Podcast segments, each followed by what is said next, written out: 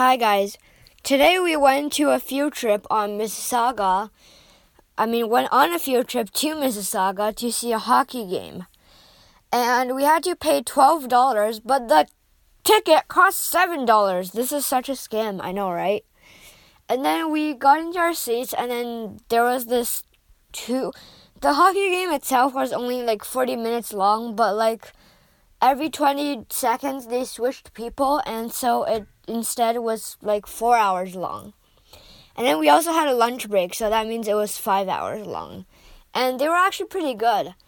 But um, after that, Mississauga and it was between like Mississauga and Guelph and like they're both cities, I mean towns I mean, Mississauga is a city. I don't know about Guelph. They were like two cities slash towns playing against each other, and then Guelph won by two points, which is a lot, totally. Goodbye. That was pretty fun.